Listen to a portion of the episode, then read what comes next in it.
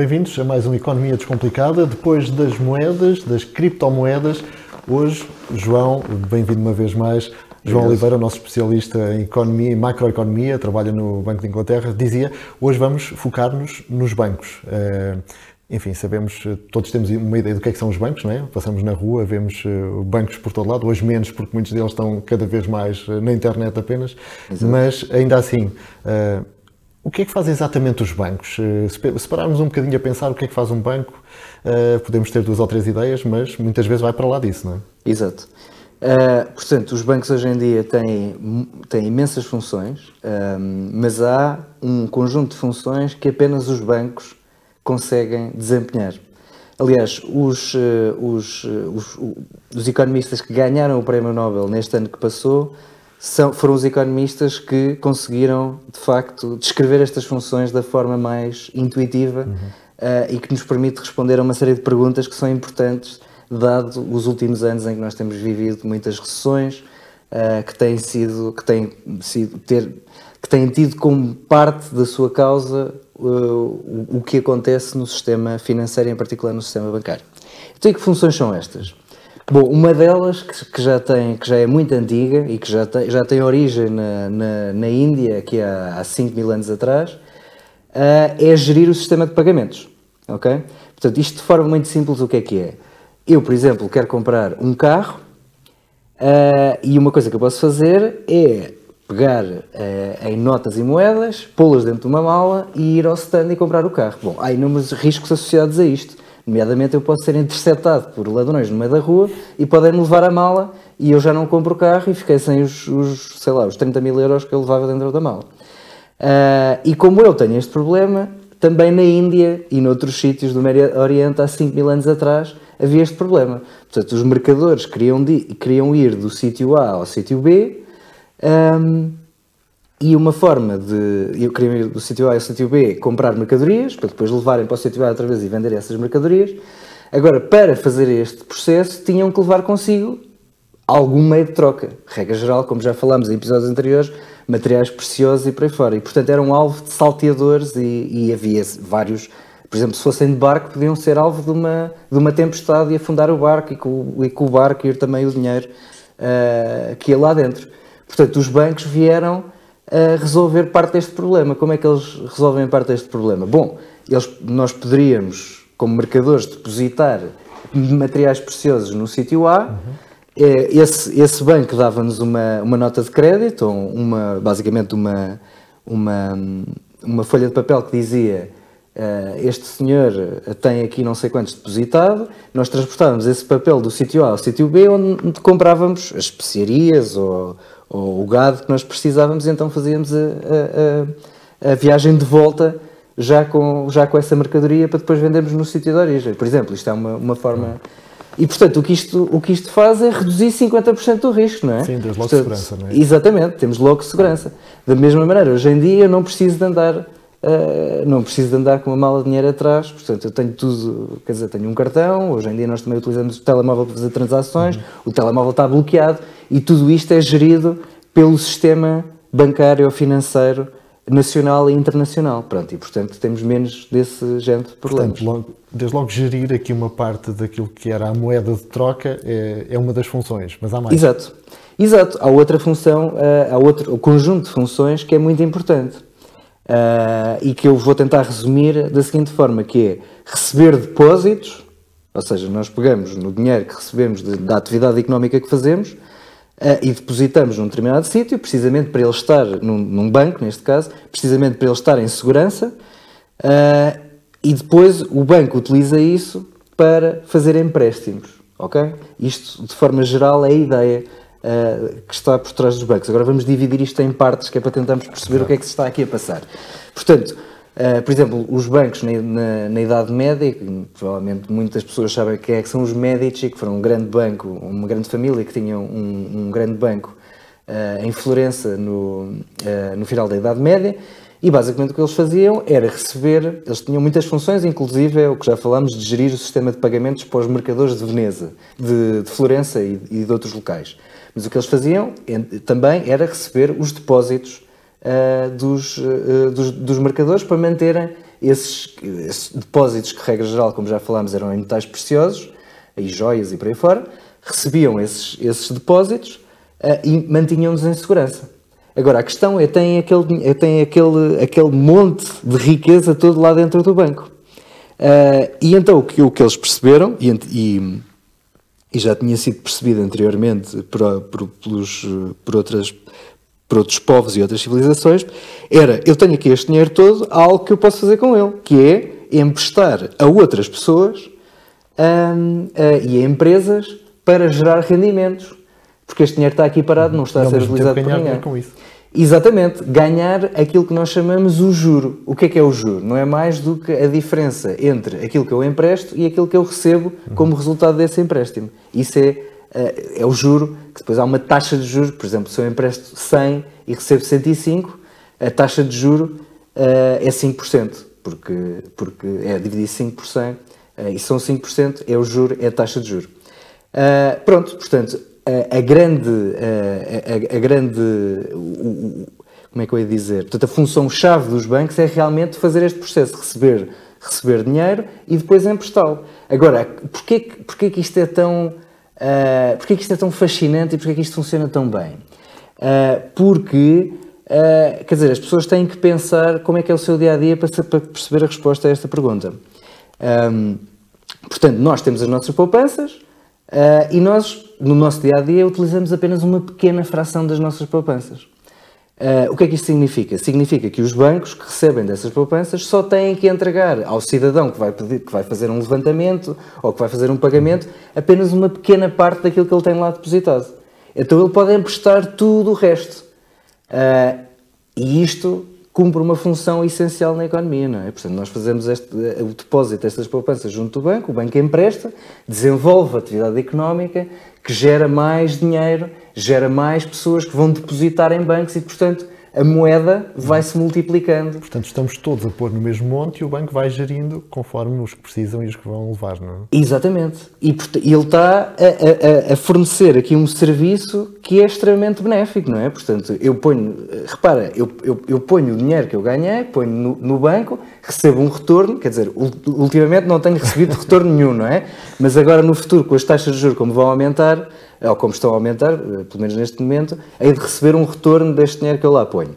Uh, portanto, eu recebo retorno, posso retirar aquele dinheiro a qualquer momento uh, e este dinheiro está a ser investido na economia que cria eh, empregos, cria nova atividade económica e que me beneficia, digamos que indiretamente. Uh, portanto, isto um aqui é quase. Dos juros, o banco ganha mais um bocadinho desses juros Exatamente. e todos acabam por ficar a ganhar e o banco financia a economia que também é importante. É Exatamente, importante. portanto há uma série de pessoas que precisam de comprar casa uh, e, e, e, isso é-lhes permitido porque há pessoas, outras pessoas que estão a poupar, uhum. mas o que é extraordinário é como é que, perdão, o que é extraordinário é, portanto as pessoas depositam o seu dinheiro, podem aceder a esse dinheiro a qualquer altura e ao mesmo tempo estão pessoas a receber empréstimos a 40 anos, que é extraordinário. Como é que se transforma uma coisa, uh, como é que se transformam, uh, portanto, fundos que estão disponíveis a qualquer altura e que depois e que podem ser transformados em empréstimos a 40, 50 anos, 10 anos, portanto a um, a um horizonte temporal muito maior. Portanto, uma fórmula de negócio com o dinheiro dos outros, não é? Exato, isso é que é Exato. a parte fundamental. Aliás, esta visão do banqueiro, do banqueiro que teve também a famosa banqueira do povo, né? que fez negócio com isso, já lá vão muitos anos, mas essa era outra história. Falávamos da importância que isto tem para a economia, uh, mas por outro lado há o risco a que temos assistido, não é? é mais recente, 2008, uh, portanto os bancos também podem ter depois esse lado uh, de risco para, que pode pôr em causa a economia de um, de um país. Exatamente. E isto foi uma das coisas que foi estudada por esses economistas que ganharam o Prémio Nobel agora neste ano de 2022 Uh, e que é precisamente isso. Portanto, este modelo de negócio, portanto, a forma como esta instituição está montada, um, tem uma série de instabilidades associadas, não é? Uh, portanto, como nós estivemos a falar ainda há bocado, o, o, o, o banco recebe dinheiro e empresta esse dinheiro. E, e, investe em coisas que são altamente, eu vou utilizar aqui um palavrão, que é coisas altamente, investimentos altamente ilíquidos. O que é que isto significa? Significa que se o banco for confrontado com uma série de depositantes que querem levantar o seu dinheiro ou querem fazer pagamentos e ele não tiver dinheiro suficiente para, para, para hum, servir estas necessidades, ele tem uma série de opções à sua, à sua, ao seu dispor. Um pode pedir emprestado a outros bancos, ou, como vamos aprender num episódio futuro, ao Banco Central, que faz os empréstimos de emergência, ou então tem que começar a dizer às pessoas a quem fez empréstimos: Olha, eu preciso de receber agora porque eu tenho que entregar aos meus depositantes que me estão a bater à porta. Uhum. Uh, e este é precisamente, este é que é um dos grandes problemas do, do sistema bancário, este, este, este problema de se as pessoas estão convencidas que uh, o seu banco está com dificuldades em pagar as suas dívidas, toda a gente se vai deslocar até lá para levantar o seu dinheiro, para tirar o seu dinheiro dali e pôr no outro banco. É? O que só vai piorar a situação. Ou criar a situação. Ou criar a situação. vezes a partir de um boato pode acontecer. Exatamente, aliás, isso é uma coisa que, tem, que aconteceu muito no passado. Boatos que foram. Aliás, havia uma técnica de, de compra de bancos que era precisamente isso, que era boatos que começavam a circular para o valor do banco descer e depois iam lá umas pessoas comprarem uh, o banco porque o, o, valor do banco tinha ido por, ali, por aí abaixo. Portanto, isso foi uma técnica que foi muito utilizada. Uh, e isso levou à Grande Depressão de 1928. Ninguém estava vivo, ninguém que nós conhecemos estava vivo nessa altura, provavelmente, mas que foi uma coisa que deu imensos problemas. Um, e porque nós, economistas, também percebíamos muito pouco de como é que estas coisas funcionavam. Mais recentemente, a, a crise de 2008 os bancos estiveram novamente envolvidos, um, mas nós já sabíamos mais e, portanto, as coisas foram menos graves do que foram em 1928 durante a Grande Depressão. Continua a haver, houve em certas instâncias corridas aos bancos, por exemplo, epá, houve imagens nessa altura de 2008 de pessoas a fazerem filas em frente aos bancos em Inglaterra, por exemplo, e nos Estados Unidos, uhum. para levantarem o seu dinheiro, o que ainda exacerbou mais a, situação. E, portanto, houve muitos, muito, muitas autoridades que simplesmente disseram: bom, vamos fechar os bancos, ninguém levanta nada, precisamente para impedir essa circunstância de que havia bancos que estavam perfeitamente bem, mas que porque, porque havia um contágio, havia rumores, as pessoas deslocavam-se até lá, então isso criava mesmo um problema. Um, e, Tivemos portanto, aqui situações com o Banif, o BES, enfim, o objetivo aqui não é estar a analisar esses casos, é dar esta noção do que é que fazem efetivamente os bancos, mas uh, tivemos bem perto esses exemplos, não é? Exato, uh, esses bancos tinham outros problemas, uh, mas, mas tinham um problema que é próprio de, do seu próprio modelo de negócio, uhum.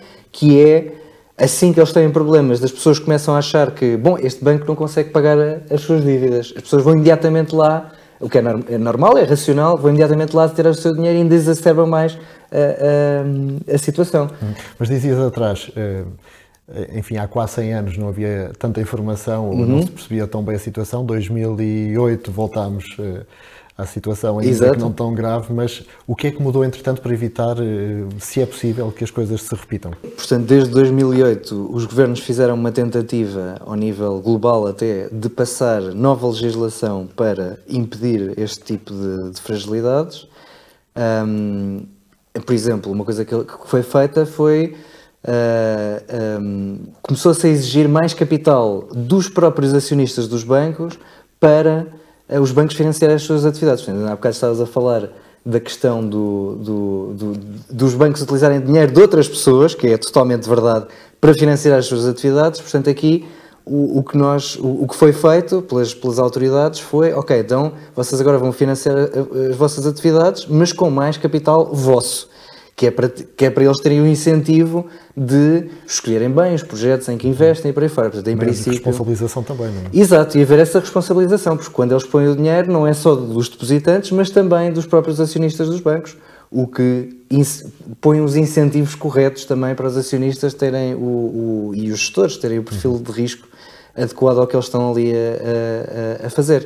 Uh, outra coisa que também foi, que, pronto, já existia anteriormente, aliás, foi, foi, foi, já, já vinha desde a Grande Depressão e também estabilizou uh, o sistema bancário muito mais do que tinha acontecido em, na, na, Grande Depressão, foi a existência dos, dos fundos de garantia de depósitos. Portanto, uh, todos os depósitos até certo uh, valor, em, que é diferente em vários países, são protegidos, portanto, se houver algum problema, portanto, se os bancos não conseguirem pagar uh, o valor de um, que um, um, determinado depositante tenta levantar, uh, ou que está em seu nome, portanto, se eles tiverem perdas tais que não conseguem pagar aquele valor, então os depositantes estão protegidos até aquele, até aquele determinado valor que é, que é estabelecido pelo Estado.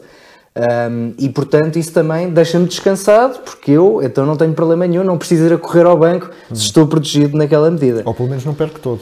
Ou pelo menos não perco todo, pronto, perco até aquele, aquele valor que é até bastante avultado, na maior parte dos casos. Portanto, uh, uh, o que, portanto houve, houve, esta, houve estas, estas, estas reformas que foram introduzidas, Uh, e também outras, como por exemplo os bancos centrais ou as autoridades, uh, se alguns bancos estiverem em dificuldades, podem fazer empréstimos de emergência, um, que é coisa que não aconteceu em 1928, em que banco, o Banco Central não fez praticamente nada, ou fez muito pouco, aliás, nem sequer baixou as taxas de juros, que é um instrumento que foi fundamental. Durante, durante a crise de 2008, que foi de descer as taxas de juros, basicamente é incentivar as pessoas a consumirem uhum. o que produz mais atividade económica, portanto, se eu estou a consumir, alguém está, uh, alguém tem que produzir esse consumo, é? se eu estou a consumir novos telemóveis, alguém vai ter que produzir esses novos telemóveis, vai ser criado emprego e por aí fora. Uh, portanto, reduzir as taxas de juros o que faz é incentivar que as pessoas consumam, porque poupar torna-se menos atrativo e, portanto, as pessoas, uhum. uh, em vez de pouparem, consomem e, portanto, isso resulta em atividade económica, o que reduz a o que reduz um, a possibilidade das empresas irem à falência e, portanto, também protege os bancos, mantém as pessoas em emprego e por aí fora. Portanto, houve uma série de, de ferramentas que foram, que foram utilizadas. Essa questão das eh, taxas de juro e da influência que tem na economia vai ser também importante, calculo, no, próximo, no tema do próximo episódio, não é? que vamos falar Exato. de inflação e também perceber eh, essas mexidas nas taxas de juro, que influência tem com esse tema, que vai ser com a Márcia, portanto. Exato, o próximo programa vai, vai, vai ser uh, sobre a inflação e sobre a relação entre as taxas de juro e a inflação e de onde é que ela vem, uhum. como é que ela é controlada e por aí fora. E depois vamos passar para o outro cap capítulo, vamos sair um bocadinho da macroeconomia e vamos passar a falar uh, da educação uh, e, de qual, e da importância da educação que tem na economia, na sociedade uh, e depois nas desigualdades que as pessoas têm ao longo da vida. E isso vai ser com os nossos outros colaboradores que vão então falar desse, desse tema. Muito bem, João, será então até já, vais voltar a Londres, mas contamos contigo em breve. Quanto a nós, marcamos eh, encontro num próximo episódio de Economia Descomplicada. O próximo será então dedicado à inflação.